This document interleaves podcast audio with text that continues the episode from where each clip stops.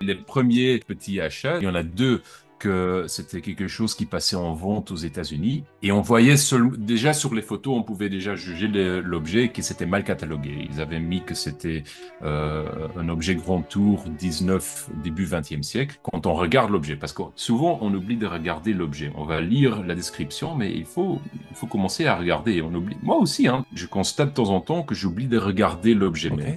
Et parce que toute la vérité est là-dedans.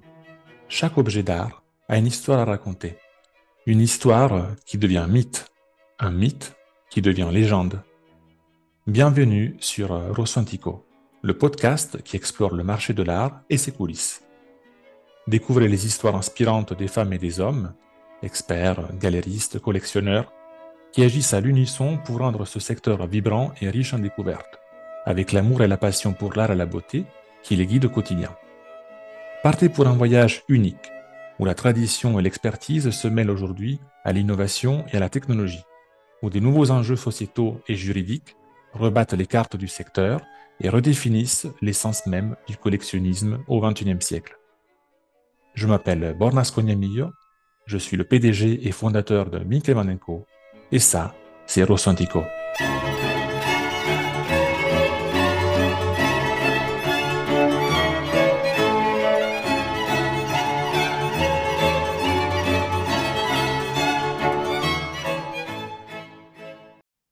Bonjour euh, Tobias Desmet. Euh, bonjour, bonjour. Comment allez-vous? Euh, Ça va très bien. Bah, en fait, oui, ça va très bien. Je dois pas me plaindre. J'ai un petit accident, mais ah. ça va très bien sinon. Ouais. J'ai une petite opération à la hanche. Ok. Un des, avantages de, bah, de, de, porter des marques, disons.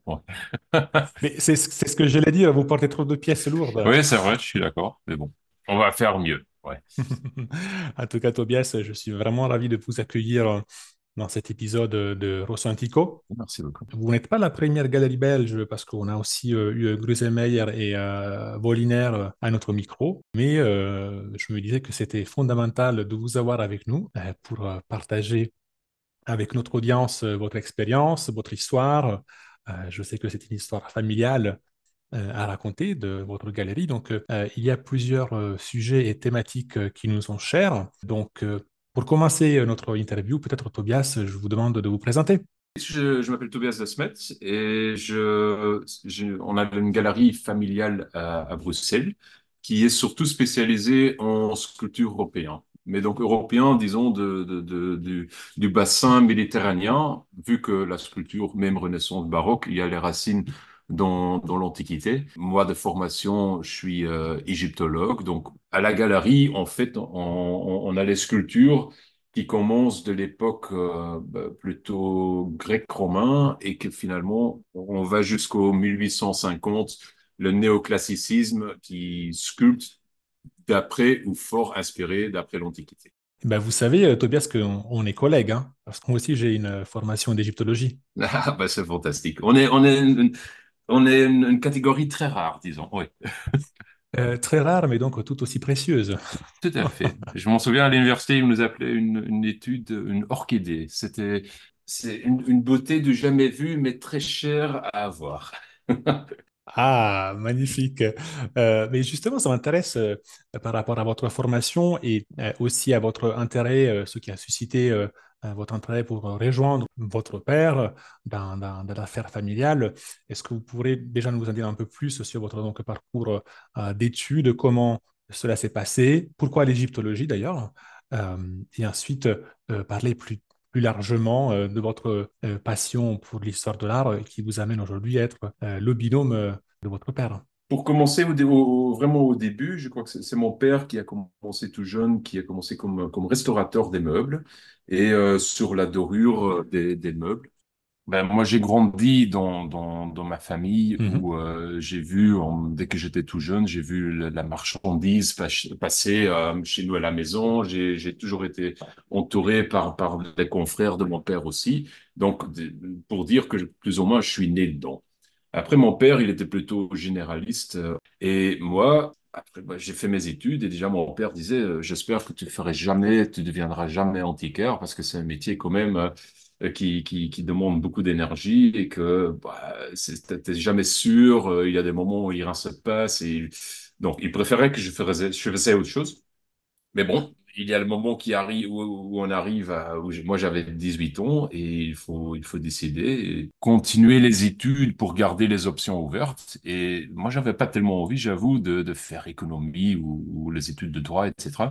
Et c'est par hasard que, que j'ai vu qu'on pouvait étudier euh, à l'université de Leuven, on pouvait faire euh, égyptologie.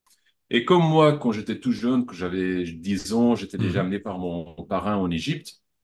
Et j'ai vu toutes les merveilles de l'Égypte et j'avais genre intérêt euh, depuis ma jeunesse, euh, depuis mes 10 ans en, Égypte. Bah, d'un coup, je dis, bah, si je dois étudier quelque chose, je préfère quelque chose, quelque chose que j'aime bien, que j'adore. Et donc, j'ai pas trop hésité.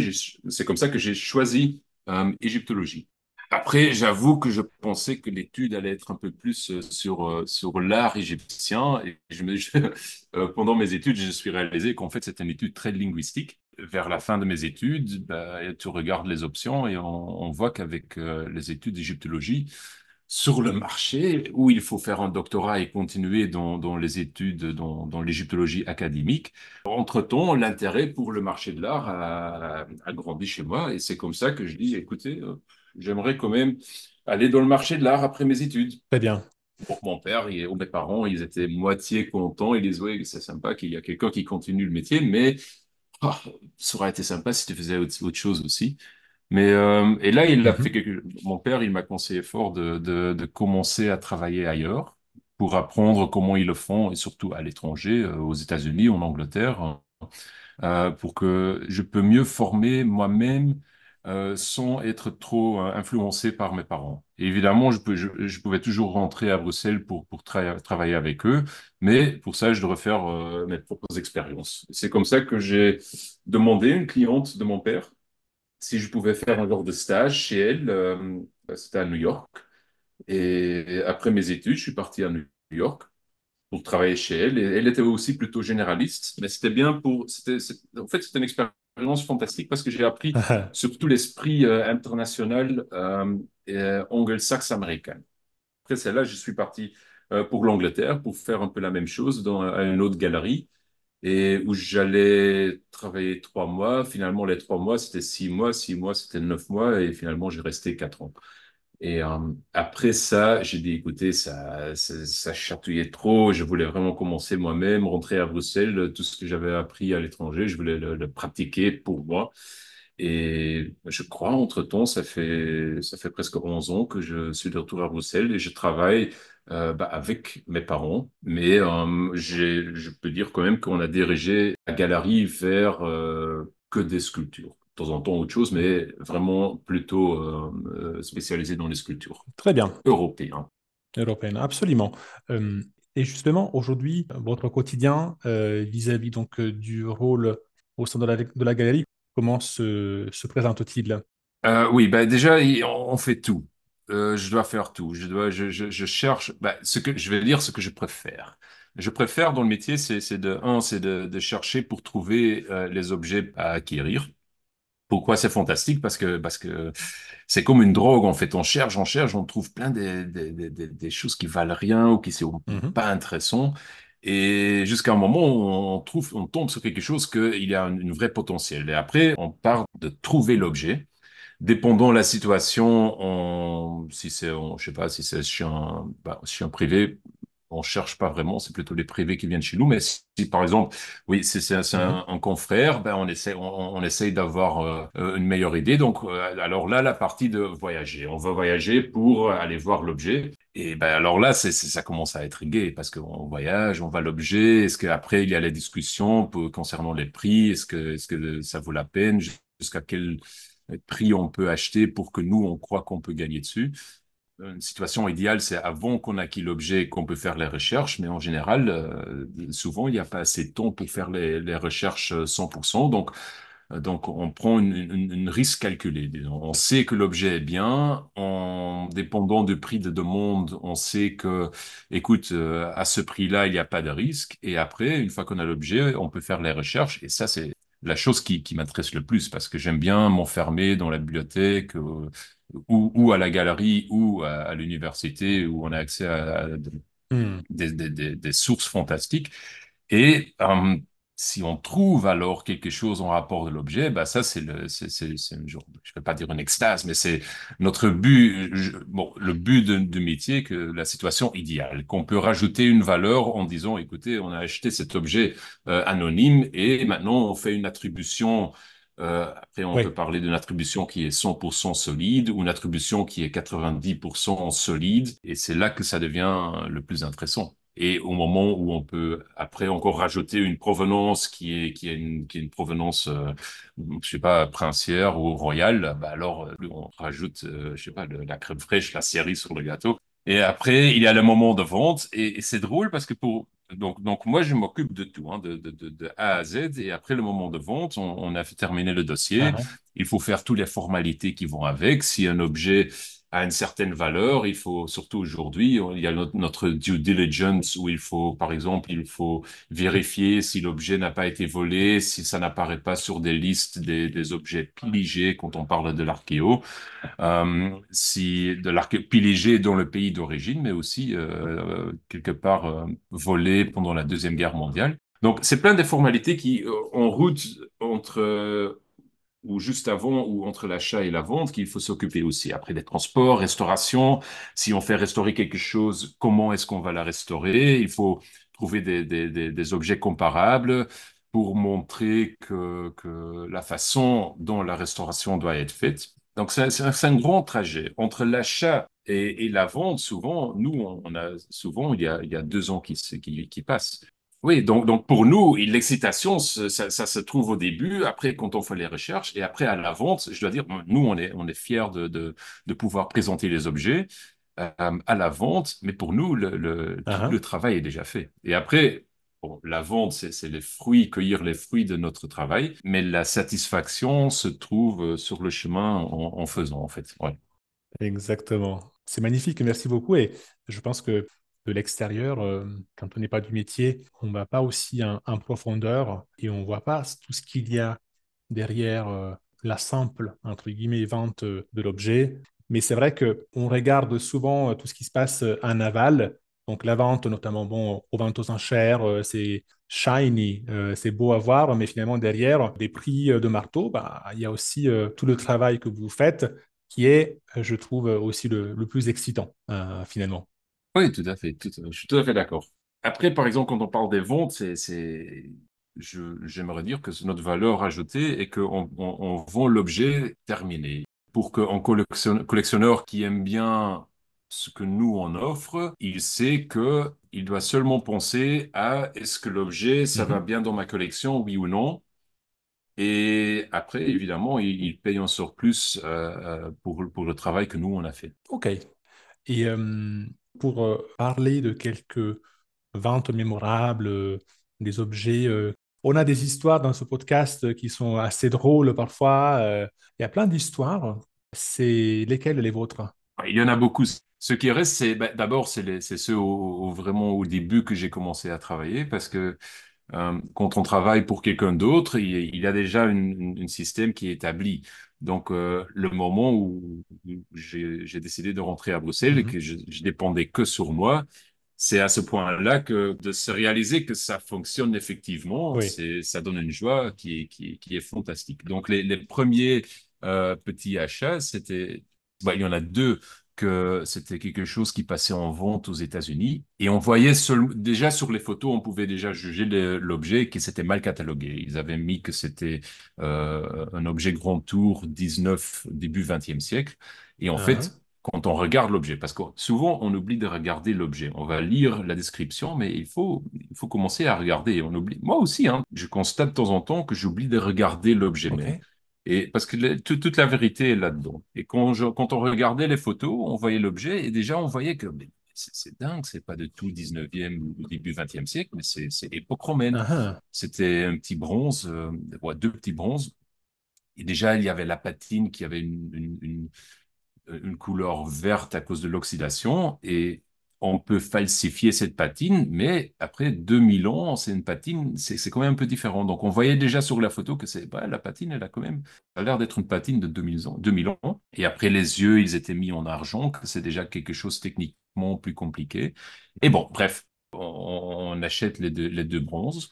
Et après, il commence le travail dont je disais, écoutez, avec l'archéologie, la problématique, c'est la provenance. Donc, on avait, on avait une provenance, après, je crois qu'il avait déjà de, 1980. Déjà, c'était pas si mal parce que c'était avant le UNESCO Treaty. Mais ben, on veut toujours plus. Donc, et on savait, tu sens l'objet, une fois que ça arrivait en, Belgique, on voit l'objet, on l'a on a en main, on, regarde, on sent et on va. ça, ça, ça a déjà été dans des collections, on ne sait pas quoi, mais il y a plus à trouver mhm. dessus. Et un jour, je, bah, c'était aussi un de mes premiers investissements dans la bibliothèque, plus, plus sévère. J'avais acheté un petit, euh, un petit catalogue et je feuilletais dedans et d'un coup, je vois un petit dessin de, de ce petit bronze. Et je dis, ah, c'est drôle, ça, ça rassemble fort le, bronze qu'on a acheté. Il y a, il y a une photo de ce bronze-là avec une descriptive de trois pages que ça a été trouvé euh, dans, sur un site euh, euh archéo en France et avec, avec toute l'explication qui existe. Et, et, ça, c'est un... quand j'avais ça, j'étais ravi comme tout parce que j'ai l'objet et la provenance depuis que ça a été trouvé au, au 19e siècle. Après, on ne sait pas comment, ça, arrive souvent, hein, c'était c'était acheté, c'était dans une collection, et boum, ils ont perdu toute la connaissance, euh, toute la descriptive de l'objet. Et ça, j'étais ravi parce que j'ai pu, euh, je pouvais redonner la mérite qu'elle méritait, en fait. Ouais et des anecdotes pour l'archéo sur ces mhm. genres d'objets, ben, j'en ai plein, des, objets qui sont mal catalogués, qu'on qu'on achète parce qu'on a la connaissance, on a la l'assertivité, qu'on sait que c'est c'est ils, ont mal catalogué, que c'est une, une, autre époque. Et après, il faut le travail qui suit encore. Par exemple, j'ai une autre anecdote, c'est une, buste en, marbre qui était cataloguée comme 18e siècle. On, on a vu que c'était une buste, euh, buste romain. Et après, bon, on l'achète. Il voulait pas donner la provenance. Et la seule chose que la personne disait, c'est la seule chose que je peux vous dire, c'est que ça vient d'une collection d'un grand collectionneur qui était mécène de tel musée. Ben alors, euh, qu'est-ce que j'ai fait? C'est drôle parce que bon, l'information est là. Ils veulent pas le donner avec l'objet, donc c'était à moi de trouver. J'ai eu un peu de chance. J'ai regardé dans ce musée-là la liste des mécènes, j'ai pris la liste et j'ai regardé des mécènes, euh, il y a qui qui est décédé dans les trois dernières années. J'ai fait une short list de 15 personnes. Après, je regardais un peu euh, et par hasard, je trouve une personne dont sa maison euh, a été vendue ou était sur le marché pour être vendue. Et, et j'arrive sur le site de l'agence immobilière qui avait des photos de l'intérieur. Et là, sur une bête petite photo, je vois genre derrière une, une, commode, pardon, il y a le nez le menton du buste qui sort. Bah, cette photo, en fait, c'est ma preuve que ça venait de sa collection. Et bah ouais, c'est des joies inattendues qui sont, qui sont, qui sont fantastiques. OK. Parce que sinon, bah, sinon, cette information aurait été perdue et quand moi je peux la rajouter à l'objet, ça, ça, me rend heureux. Tobias, j'ai l'impression qu'en fait, euh, les, les galéristes marchands d'art euh, ont des talents euh, plutôt pour travailler à l'Interpol euh, ou comme détective privé parce que franchement, c'est des compétences, franchement. Oui, ben, déjà, nous, comme on fait, on fait un peu d'archéo, mais aussi les sculptures européennes. Donc, pour les sculptures, disons, 16, 17e, c'est moins relevant. Mais les confrères qui font que l'archéologie, ben, je crois qu'ils sont l'énergie qu'ils mettent euh, à trouver les provenances ou à approfondir les provenances, c'est de l'énergie de dingue. Ils engagent des personnes qui, qui, qui, ne font que ça. Chercher les provenances des objets ou chercher des vieilles catalogues pour euh, élargir la bibliothèque. C'est vraiment super euh, ce que vous nous dites. En parlant justement de l'activité de la galerie, euh, aujourd'hui, nous nous sommes rencontrés euh, au Fine Arts euh, Biennale à, Paris il y, a, quelques semaines. Est-ce qu'il y a d'autres foires auxquelles vous participez, des expositions que vous avez organisées qui ont eu un très grand succès et à venir? Quel est un peu votre agenda pour les, mois à venir? Ben, on participe à la foire de la Brafa, qui est à Bruxelles. c'est chez nous, donc c'est une foire, pour nous, c'est une foire assez importante. Cette année-ci, on a fait la première fois la Fine Art Paris Biennale.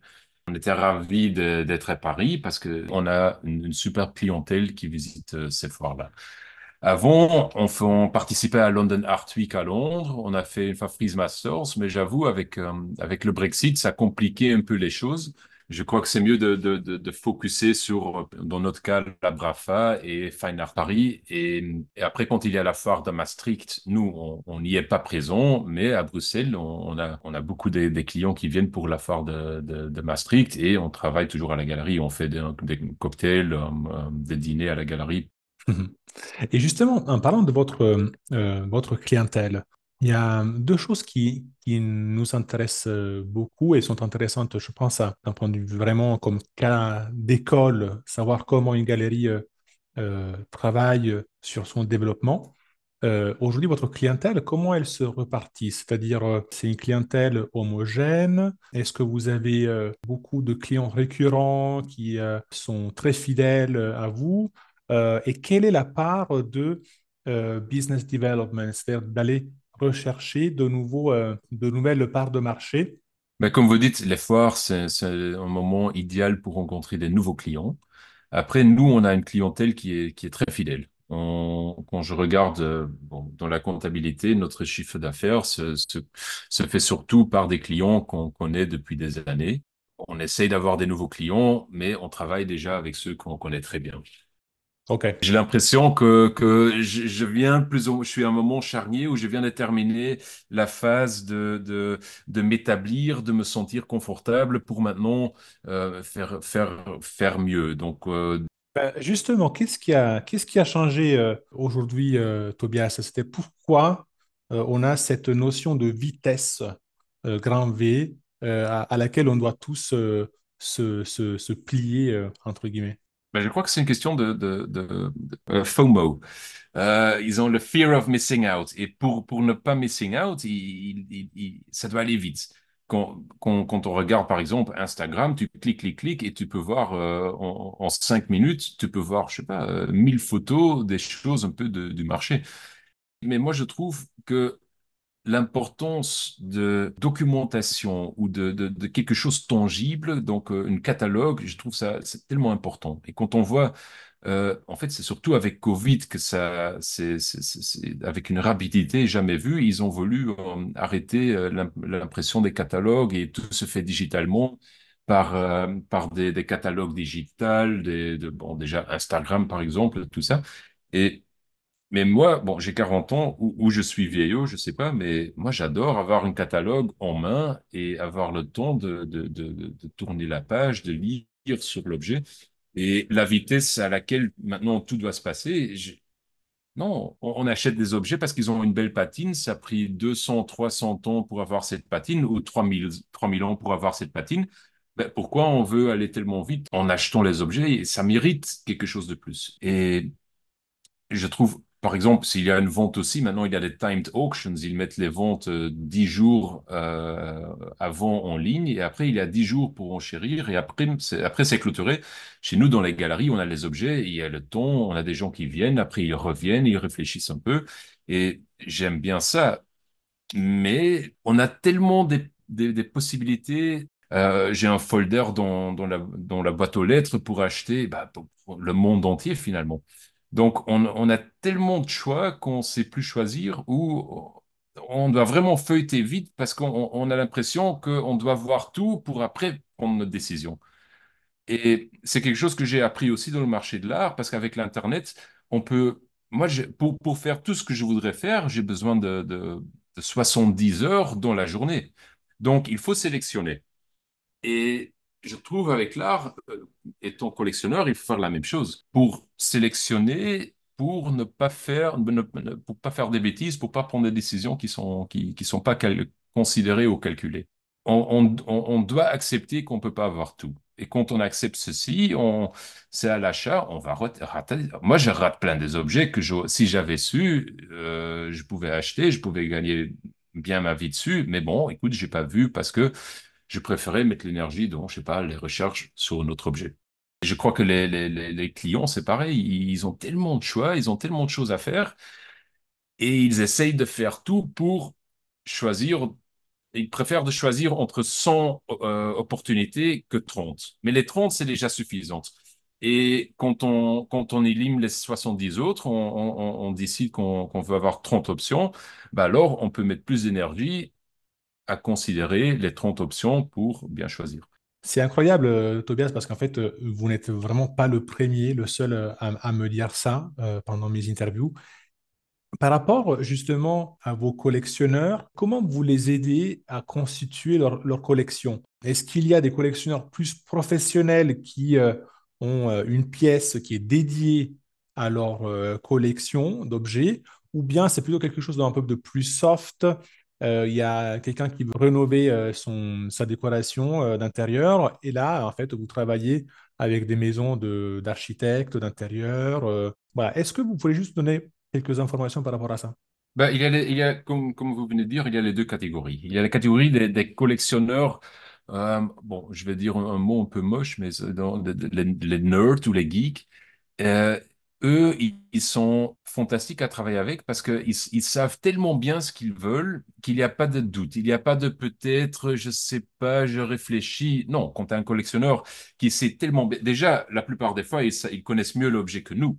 Donc, c'est pas à nous d'expliquer à eux ce que c'est. Ils sont là, mais c'est fantastique, c'est dingue. Ah, et c'est seulement une question de prix.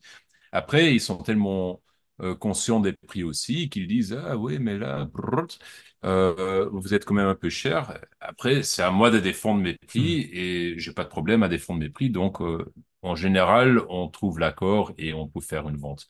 Après, il y a la catégorie des gens qui, comme vous dites, qui, qui, c'est les collectionneurs amateurs, mais ils sont autant collectionneurs, disons. Ils veulent vivre avec l'art. Ils veulent pas forcément accumuler pour euh, que leur collection soit complète. Ils veulent, ils veulent, ils ont leur living, ils adorent cette, je, sais pas, disons le, le 16e italien, ils veulent mettre ça dans le livre. Alors, euh, euh, je les estime autant que les autres. De temps en temps, ils ont besoin d'un peu plus de, d'être convaincus.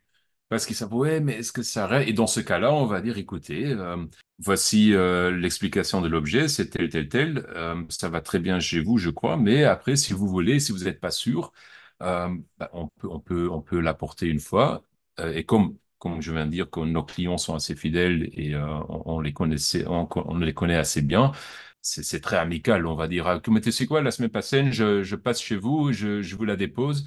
On peut regarder une fois ou vous le gardez un mois et vous me dites, vous, vous me donnez une réponse après. Donc c'est une autre approche, mais je comprends tout à fait parce que nous, on achète et on vend, on travaille sur une court terme. On, on travaille parce qu'on a l'objet et on voit que on l'achète parce qu'on on- on considère qu'on peut créer une, une, une, bénéfice dessus. La plupart des fois, on a pris des pertes aussi dans le passé, mais bon, c'est moins gai d'en parler. Ces, ces collectionneurs amateurs dont je dis, bah, eux, ils achètent parce qu'ils ils, ils, vont vivre avec. Ils vont vivre chaque jour, chaque matin, chaque soir, ils vont voir l'objet et ça doit, ça doit avoir cette valeur intrinsèque que ça leur ennuie pas. Et moi aussi, j'achète des, des choses parce que l'art, c'est très personnel. Moi, j'ai acheté des choses que je dis, écoutez, j'adore l'objet. Techniquement, c'est fantastique, mais c'est pas l'objet que je voudrais garder chez moi. chez moi. Est-ce que ça veut dire que ça vaut pas euh, ce que j'en demande? Non, pas du tout. C'est juste que pour moi, personnellement, je, je garderai autre chose. Hmm. Et après, ça évolue aussi. Hein. Moi, j'ai ma, ma, ma collection modeste aussi. Et après quelques années, je dis, écoutez, cet objet-là, ouais, non, ça peut partir. Mais justement, ça m'intéresse euh, d'un point de vue donc, du public. Est-ce qu'il y a aussi une troisième catégorie euh, de personnes avec cette euh, volonté d'investissement? Est-ce que c'est quelque chose qui est évoqué euh, par vos clients, par vous-même, quand on s'intéresse euh, à la constitution d'une co- d'une collection? Avant que je réponde à la question, je, rajoute encore deux catégories de, clients. Il y a déjà les confrères. Il y a les confrères, c'est une troisième catégorie parce qu'on on travaille entre nous aussi. Euh, et ça, c'est le plus simple parce qu'on on, on discute, OK, boum, c'est le prix, baf, baf, c'est fait. Mais et une quatrième catégorie, c'est institutionnel. C'est les musées, des, des fondations euh, qui achètent aussi. Mais pour revenir sur les clients qui achètent comme investissement ou avec l'idée de que ça soit un investissement, euh, dans l'art contemporain, c'est vrai. Après, bon, c'est pas avec ça que je m'en occupe, donc je vais pas trop euh, donner mon opinion sur ça. Euh, mais chez Hmm. nous, c'est une question que, je- que les gens me posent souvent. Et la plupart des fois, je, ré- je réponds la même chose, c'est que quand je discute à la vente euh, pour vendre un objet, moi, je, je leur dis toujours, écoutez, il faut pas ach- acheter l'objet comme investissement, espérant que ça va vous rapporter de l'argent dans le futur. Si ça se fait, bah, Mhm. fantastique, c'est c'est c'est un atout pour pour vous pour l'objet. Après, c'est possible que ça ça monte pas en valeur. Moi, je sais pas. Moi, j'achète, je OK. je vends la, la pièce à un prix que moi je considère qui conforme le marché et moi, je sais pas dire si ça va monter, si ça va descendre dans le futur. Quand on... Après, c'est facile de, de, de, de, de parler du passé et de voir Mhm. l'évolution des, des objets qu'on a eu dans le passé. Il y a des objets, quand je regarde dans le passé, que j'ai vendus, que je dirais, oh, si je peux racheter cet objet, tout de suite, je la rachète. Il y en a des autres que je dis, écoutez, je l'ai vendu à Mhm. cette époque-là, j'ai vendu pour ce prix-là. Ouais, aujourd'hui, hmm, c'est peut-être pas si facile pour la vendre et avoir le même prix. Après, pour dire ce qui est très important et que les gens doivent se rendre compte, c'est que l'art antique, c'est pas une, une, une, une science exacte. Quand on regarde, par exemple, euh, on achète en, en vente publique. Ah ben, je vais donner, je vais donner une anecdote. J'étais encore euh, stagiaire et j'étais à Londres et j'avais vu un, un objet que je- qui me plaisait beaucoup à, à Bonham's Knightsbridge. Je l'avais acheté et je vais Hmm. à Knightsbridge pour récupérer le lot. Je prends le taxi et je prends le taxi direct à OK. Christie's South Kensington qui était à, bon, à 10 minutes. Et je contacte et je contacte l'expert. Je dis, j'aimerais la mettre dans la prochaine vente. Il dit, OK, pas de problème. Je le mets dans la vente un mois après et ça fait le triple que j'avais payé à, à Bonhams. Qu'est-ce qu'on doit faire avec cette anecdote? Je sais pas. Moi non plus, je sais pas. Parce que ça pouvait être à l'envers. Je pouvais, c'est possible que je l'avais acheté à Christie's South Kensington et je l'avais mis à Bonhams Knightsbridge et ça faisait le triple.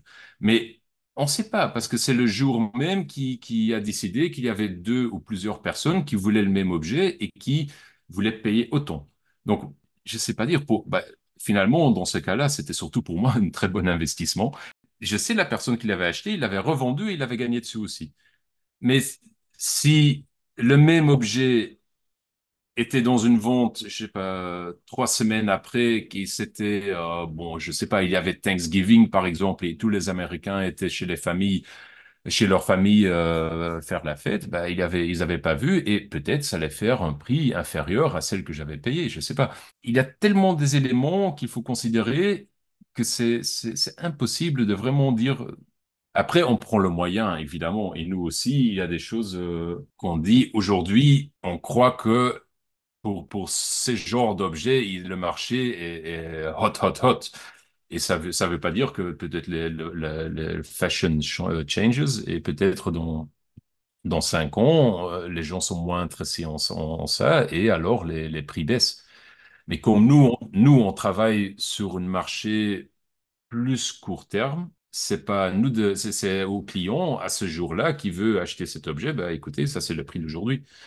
Et c'est lui qui prend pas le risque parce qu'il est au courant de, de, de, de ces genres de choses. Et après, il y a pas, comme je, comme euh, viens de dire aussi, on a acheté beaucoup des objets et vendu ces objets-là que si notre client revient vers nous pour nous revendre la pièce, ben, on serait ravi de la racheter. De toute manière, oui, j'ai, j'ai vraiment l'impression que c'est un marché à géométrie variable avec tellement de facteurs. Après, nous, par exemple, euh, chez Winkelmann, on a notamment sur la partie archéologique, hein, à l'occurrence, on a développé une, euh, une base de données avec plus de hum, 35 000 objets euh, vendus aux enchères euh, sur les 30 dernières années, qui, permet vraiment de voir les moyennes, mais surtout la médiane au niveau des objets, des catégories. Et après, bien sûr, c'est le travail à vous, hein, le travail après d'aller plus en profondeur, d'aller estimer l'objet par rapport à sa qualité intrinsèque, sa provenance. Et ça, c'est des facteurs qui, évidemment, euh, jouent en faveur ou en défaveur euh, euh, de l'objet. Et aussi, donc, par rapport aux, maisons de vente, ça, c'est, un point qui, m'intéresse beaucoup. J'ai lu le dernier bulletin de la Société nationale des antiquaires quand j'étais à la Biennale il y a quelques semaines, et justement, on se, on se plaignait pas mal sur le rôle des maisons de vente qui aujourd'hui sont en train un peu de marcher sur les plates-bandes euh, des, antiquaires, des galeries, euh, je dirais plutôt classiques, euh, avec donc un shift post-Covid. Et j'ai l'impression que c'est à partir de ce moment-là, surtout, qu'aujourd'hui, il y a une division, une partition entre vente gré à gré et vente aux enchères qui est de plus en plus faible et qui pourrait aussi mettre un peu en, péril votre, votre travail. C'est quoi votre point de vue? Mon point de vue, c'est que déjà, les antiquaires, ils il aiment bien se plaindre. Donc, euh, ils vont toujours trouver quelque chose pour se plaindre. Mais euh, chaque désavantage, c'est aussi un avantage. Donc, c'est le point de vue si le verre est moitié vide ou moitié plein.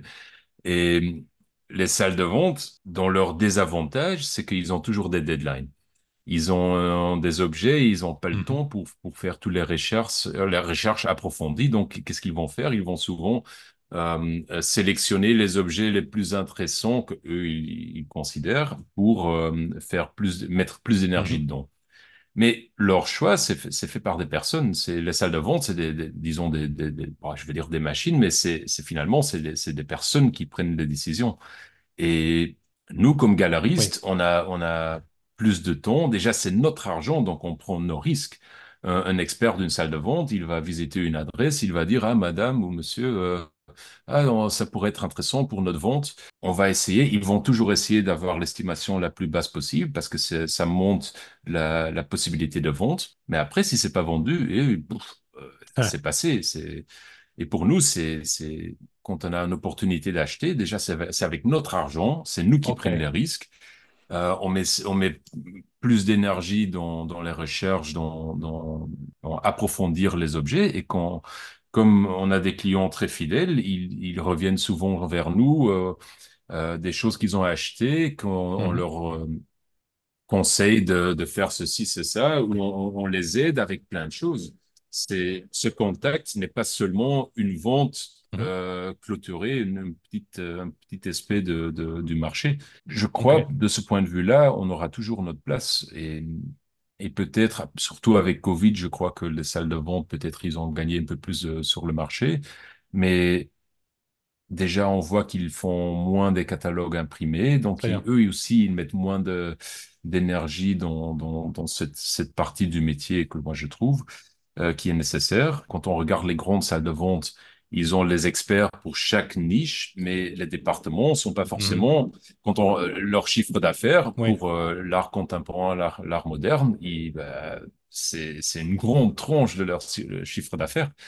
Et ils, ils, vont, ils vont être moins mhm. chauds à mettre plus d'énergie dans, dans, dans l'antique parce que finalement, ça rapporte pas tellement par rapport au, chiffre d'affaires. Et chez nous, bah, on, on fait que ça, donc euh, on a intérêt de, de, mettre plein d'énergie dedans.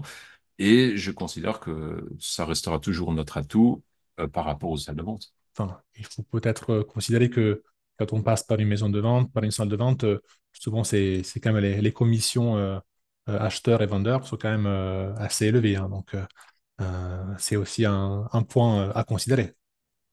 Oui, il monte fort. Je crois que la différence entre ce que le vendeur touche et que ce que l'acheteur euh, paye, je crois, la plupart des fois, c'est 40% ou plus. 40%, plus, plus même, oui, oui. Oui. Après, je dois dire, ils ont des grands frais aussi, hein, de ces salles de vente. Ils ont les employés, ils ont les, ils ont besoin de demander autant pour s'en sortir. Comme nous aussi, on prend des, on prend des bénéfices pour, un, payer les frais, et nous, on essaye, bah, comme tout le monde, de, gagner de l'argent aussi, de faire un peu de bénéfice fin de l'année. Moi, je pourrais dire, euh, c'est mieux de, bah, je vais toujours dire, c'est mieux de vendre par mois que par une salle de vente. Et évidemment, c'est peut-être pas vrai non plus, parce que peut-être une salle de vente, c'est très simple à dire. Une salle de vente, une, une fois qu'on établit l'estimation et le prix de base, ça ne peut que monter ou c'est pas vendu, ou le prix peut que monter. Chez nous, quand on dit un prix, ça ne peut que baisser. Ça revient à ça. Génial.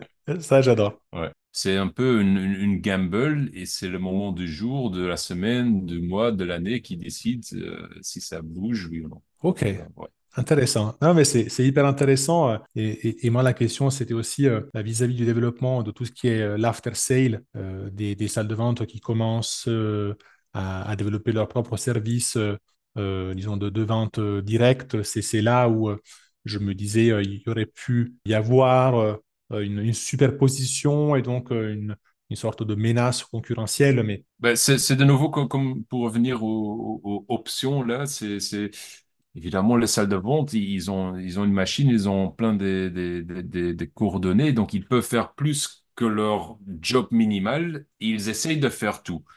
Mais en essayant de faire tout, ils ratent plein de choses. Et c'est pareil pour nous, les marchands, on essaye de faire tout, mais en Oui, essayant de faire tout, on rate plein de choses. Quand ils veulent faire ça, ben, ils vont nier des autres choses, ou alors, si nous, on est un peu euh, flexible, c'est nous qui vont profiter de, de, de ces, ces, ces négligences euh, de, de ce côté-là. Donc, je crois que le grand mouvement, c'est derrière nous, et maintenant, euh, c'est les galeries qui peuvent rattraper, en fait, sur euh, le marché de l'art. Très bien. Et c'est une vision euh, que, enfin, j'aime bien euh, ce- cet esprit euh, espiègle et conquérant. Tobias, pour parler aussi d'un argument qui est vraiment central chez Rosso Antico, la question des provenances. C'est quelque chose dont on a beaucoup parlé avec vos, vos confrères et, et, et consoeurs.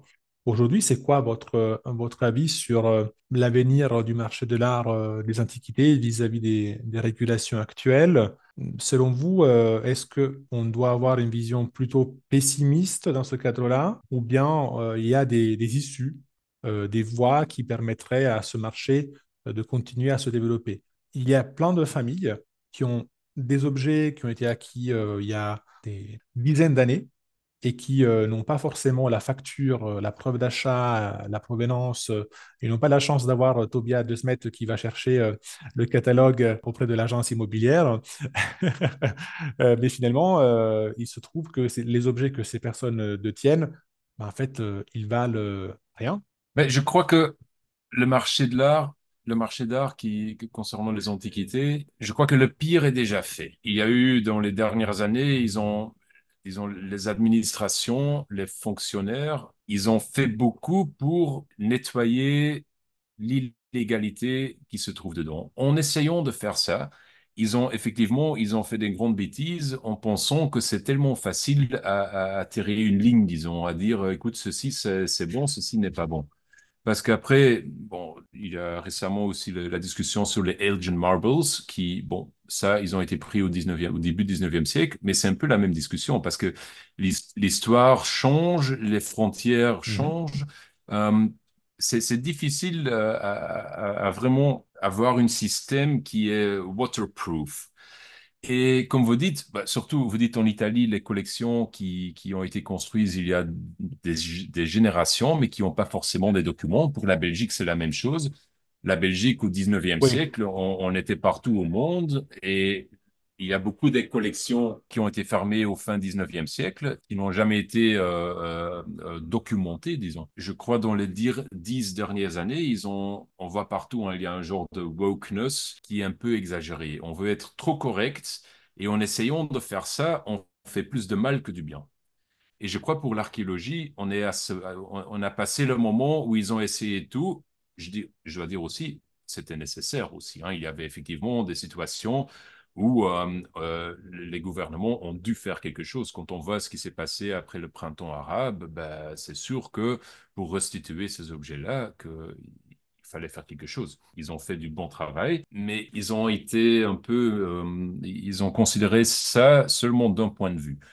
Mhm. Et je crois que là, ils ont, ils ont crié, ils ont, ils ont fait tout qu'ils qu'ils pouvaient faire. Et maintenant, le marché est en train de se, se restabiliser un peu, de stabiliser un peu. Quand on voit les, les- bon, c'était des, des NGO qui ont écrit des, des rapports en disant que le terrorisme est Mhm. financé par le, le marché, de- euh, par le, le trade, comment on dit ça, le, le trade en, en archéologie, le, le marché de l'art. La presse adorait parce qu'ils disent, oh, regarde, ils ont, on, voit les images dans le musée d'Irak ils- de, Mossoul où ils sont en, train de détruire les, les objets.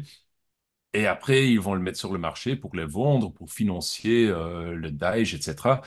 Ben, pff, Entre-temps, ils ont prouvé que c'est c'est pas le cas. Ces NGO, c'est leur raison d'être aussi. ils ont bien fait de, de mettre ça dans la presse, les, les atrocités par rapport à la patrimoine qui, qui a été faite. Mais entre-temps, les législations, les politiciens, ils ont vite réagi, ils ont fait des choses qui, euh, pour le bien. Là, on voit qu'on revient un peu sur, ah, ce système, il faut la modifier un peu pour que ça, quand même, c'est c'est un peu trop sévère. Donc là, on voit que ça se calme un peu et tout se met un peu mieux en place. Et donc, pour le futur, je, je crois, je suis convaincu que, que les marchés, le marché de l'archéo, ça, ça continuera. C'est, sûr. Et quand on regarde les prix de vente des objets en archéo, on constate qu'effectivement, les collectionneurs, ils sont rassurés qu'il n'y a pas de, risque quand on achète bien. Évidemment, il faut pas euh, aller dans un petit marché, je sais pas où, et acheter de quelqu'un qui veut pas te donner une facture ou qui qui montre pas qu'il a fait son due diligence. Mais euh, je suis convaincu que tout le monde qui, qui prend son métier au sérieux, ils essayent tout pour ne pas vendre euh, un, objet piligé ou faux. On peut pas exclure qu'il y a quelque part peut-être un objet qui passe, euh, qui, qui, qui n'est pas si propre qu'on qu'on, qu'on croit qu'elle est, mais en général, on parle des pourcentages minimales qu'on peut être bien rassuré que dans le futur, le marché, ça, ça restera, c'est sûr. Et c'est difficile d'expliquer cette problématique à quelqu'un qui n'a pas une affinité avec le marché de l'art ou avec l'histoire de l'art, parce que c'est pas seulement une, partie commerciale euh, qui, joue là-dedans. Tout à fait. Pour conclure ce, ce- ce- ce discours, euh, voilà, il, il faudrait aussi qu'il y ait moins d'idéologie, du bon sens et, comme euh, vous disiez, Tobias, aussi de la connaissance.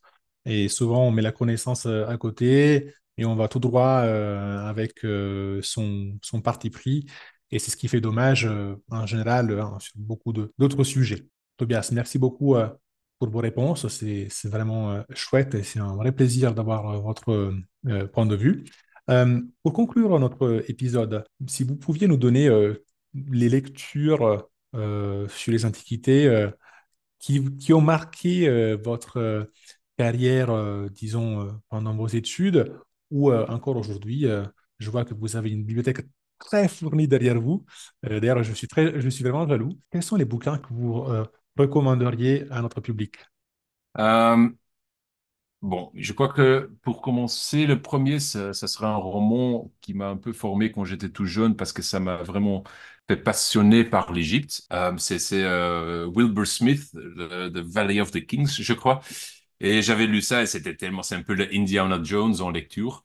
Et bon, c'est pas c'est pas une œuvre académique, mais ça ça ça m'a tellement plu euh, euh, cette cette vision romantique de l'Égypte.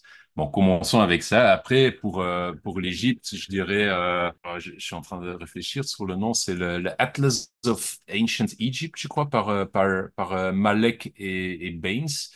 C'est la publication, je trouve, la plus euh, complète pour avoir une, idée de l'histoire de l'Égypte. Après, pour euh, concernant le métier, ce que je fais avec les sculptures classiques, je crois qu'il y a notre Bible, euh, c'est celle de, Nicholas Penny, and, c'est euh, The Lure of, euh, of Classical Sculpture. Donc, c'est une publication qui s'agit sur euh, une introduction sur la redécouverte de l'Antiquité, au, au, disons 15-16e siècle jusqu'au début 20e, et donc, euh, ce- cette publication, il y a deux parties. Il y a une, une partie sur les collections, comment ils sont formés, la- les- les- Mhm, l'esprit grand tour. Et après, il y a une- la deuxième partie de publication, c'est, je sais pas, c'est ge- genre les, les 100 sculptures les plus importantes dans l'Antiquité et les reproductions qu'ils ont fait en Renaissance, dans, en l'époque de la Renaissance, baroque, néoclassique. Donc, celle-là, elle est, elle est fantastique. Après, pour une forme, une, une idée de l'histoire de l'art en général, je crois il y a euh, Gombrich, The History of Art, qui est, qui est, qui est tellement fantastique. Et je trouve, comme il le dit lui-même, il faut écrire un livre qui tient académiquement, mais qui est écrit d'une façon que tout le monde peut comprendre ce qu'il a écrit. Et c'est la chose, je crois, la plus difficile à faire. Et lui, il a réussi à...